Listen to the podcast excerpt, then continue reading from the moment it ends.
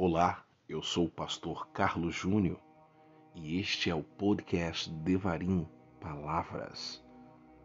1 de janeiro O poder do Evangelho. Em Romanos 1,16, Paulo escreve: Não me envergonho do Evangelho, porque é o poder de Deus para a salvação. Pessoal, as pessoas querem mudar toda a publicidade baseia-se no pressuposto de que elas querem as coisas diferentes do que são. Desejam ter uma aparência melhor, sentir-se melhor, refletir melhor e viver melhor. Querem mudar a vida que têm, mas, exceto do ponto de vista externo, são incapazes de fazê-lo. Somente o Evangelho de Jesus Cristo tem o poder de mudar as pessoas e libertá-las do pecado, de Satanás, do juízo, da morte e também do inferno. Em Atos 4:12 diz assim: Não há salvação em nenhum outro, pois debaixo do céu não há nenhum outro nome dado aos homens pelo qual devamos ser salvos. E esse nome é Jesus Cristo. Portanto, meu amigo, minha amiga, a palavra de Deus, toda sobre Jesus Cristo, pode fazer o que não conseguimos fazer por nós mesmos. Somos pecadores e incapazes de remediar nossa condição. Contudo, de Deus vem um poder incrível e ilimitado, capaz de transformar a nossa vida. Um ótimo dia para você Deus te abençoe. Podcast Devarim. Até amanhã.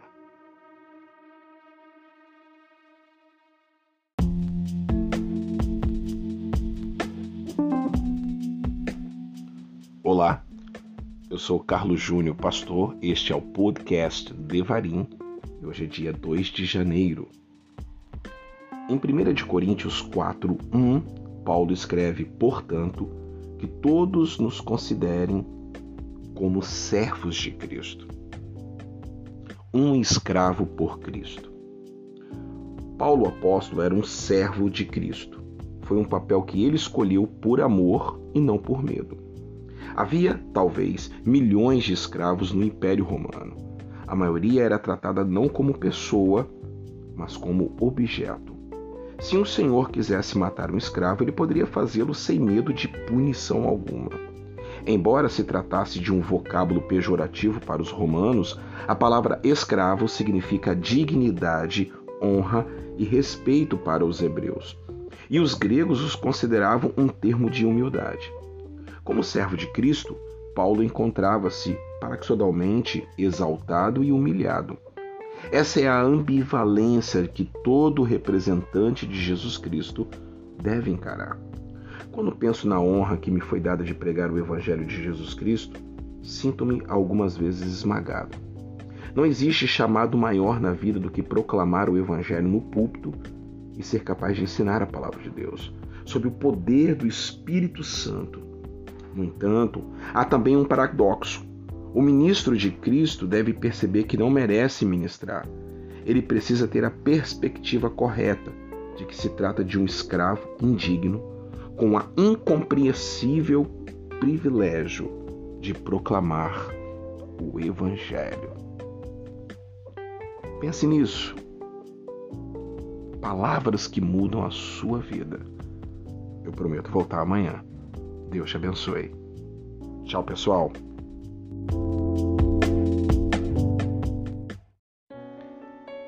Olá, eu sou Carlos Júnior, pastor. Este é o podcast Devarim e hoje é dia 3 de janeiro.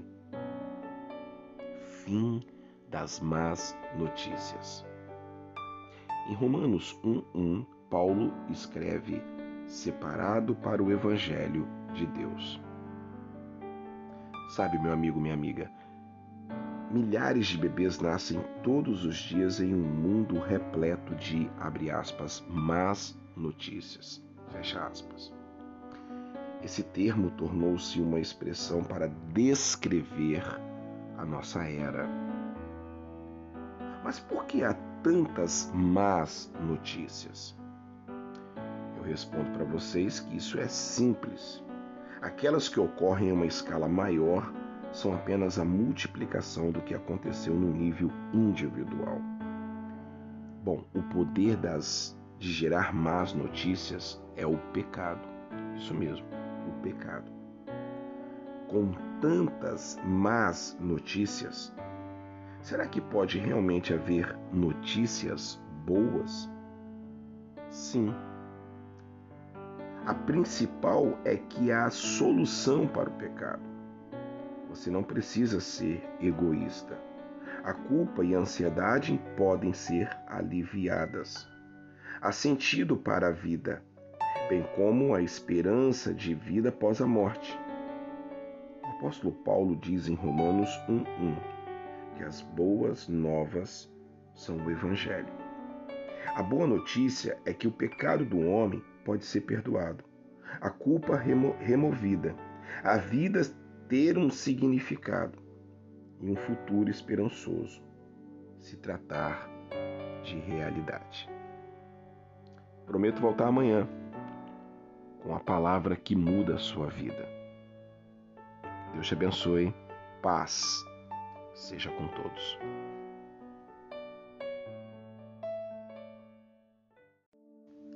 Olá, eu sou o Carlos Júnior, pastor. Este é o podcast Devarim Hoje é dia 4 de janeiro.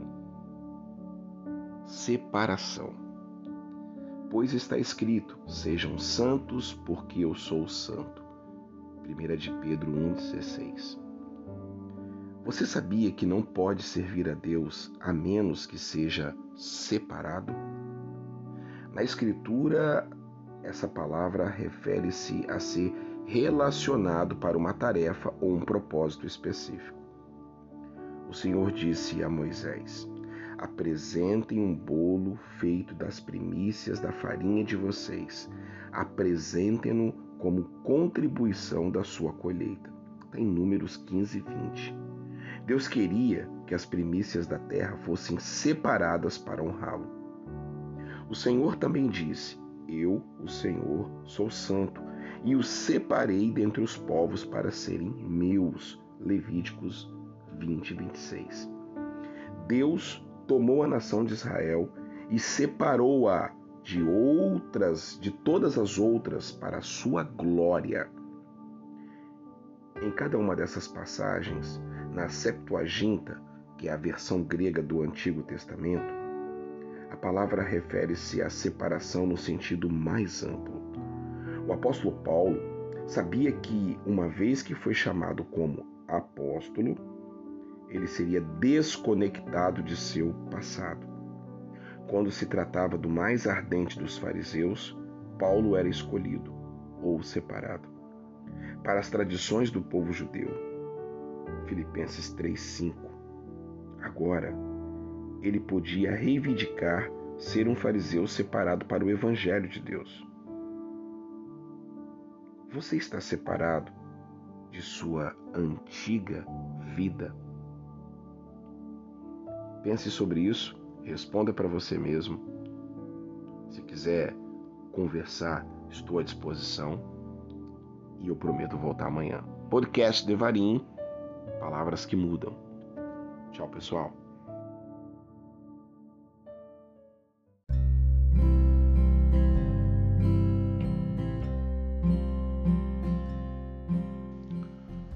Olá, sou o Carlos Júnior, este é o podcast Devarim e hoje é dia 5 de janeiro. Hoje eu quero falar sobre a caixa da humanidade. Em Colossenses 2,9 está escrito: Pois em Cristo habita corporalmente toda a plenitude da divindade. Sabe, meu amigo, minha amiga, se pensarmos neste mundo como uma dimensão tempo-espaço, então, uma caixa fechada poderia representá-lo e Deus estaria do lado de fora dessa caixa. Para a humanidade é impossível escapar da caixa, pois, por definição, o natural não pode entrar no sobrenatural. Aquilo que está confinado ao tempo e ao espaço, não pode escapar para a eternidade e o infinito. Por haver algo dentro do homem, dentro de você, que anseia saber o que há fora da caixa, é que traz à existência divindades inventadas, que é como as religiões que proliferam. Diferentes religiões se tornam a extensão do desejo do homem de escapar de sua caixa. Mas esse anseio não pode ser vencido, visto que ele está confinado à caixa por sua própria natureza. Então existe alguma maneira de você escapar dessa caixa? Sim, eu te respondo que sim. A boa notícia é que há um caminho por meio de Cristo, somente Ele. O cristianismo reconhece que você não pode sair da caixa, mas proclama que Deus a invadiu pelo lado de fora. Jesus Cristo entrou em seu mundo para mostrar-lhe como você pode habitar com Deus para sempre. Você não vai aceitar o convite dele hoje. Deixa ele invadir a sua caixa. Que Deus te abençoe e eu prometo voltar amanhã. Podcast Devarim. Tchau, pessoal.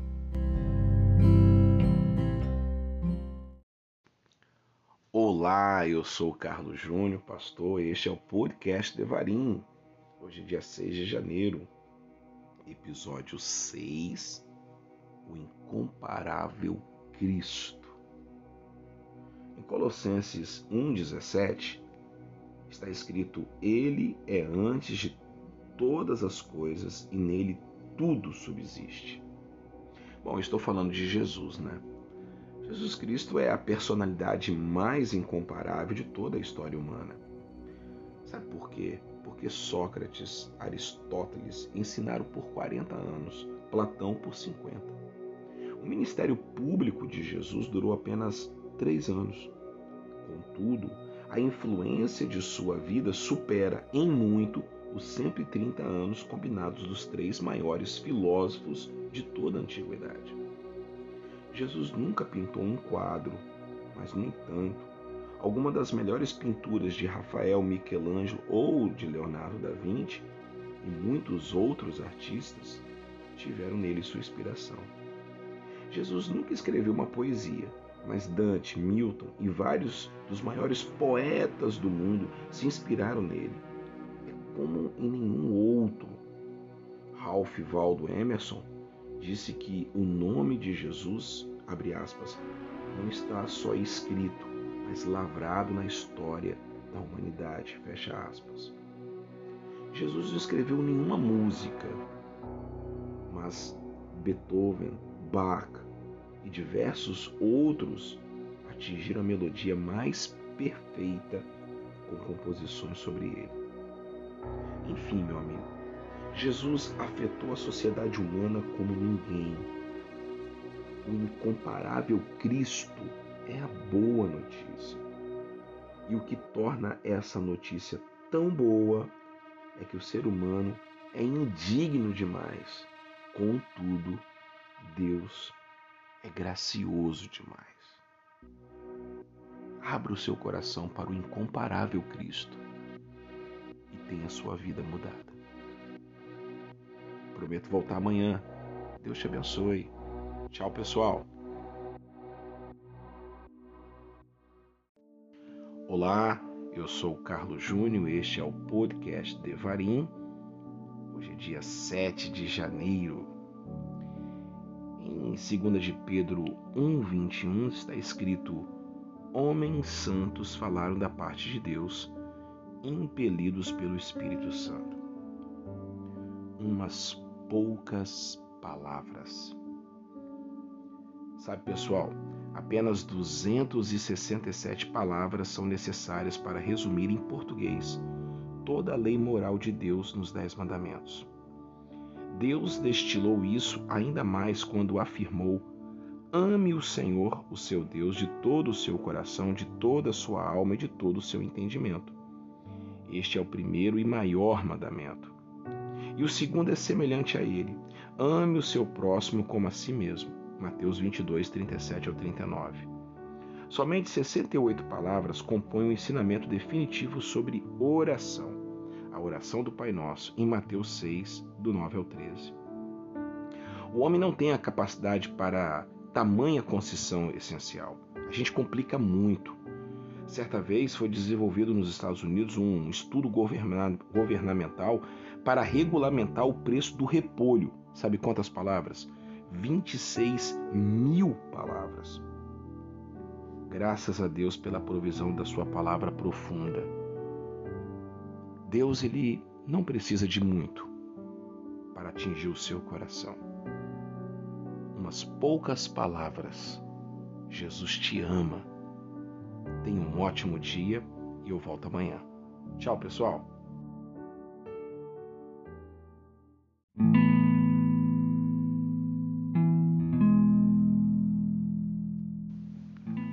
Olá, eu sou o Carlos Júnior, podcast Devarim, e estamos no dia 8 de janeiro, episódio número 8, o cumprimento da lei. Mateus 5,48 diz: Portanto, Sejam perfeitos como perfeito é o vosso Pai Celestial.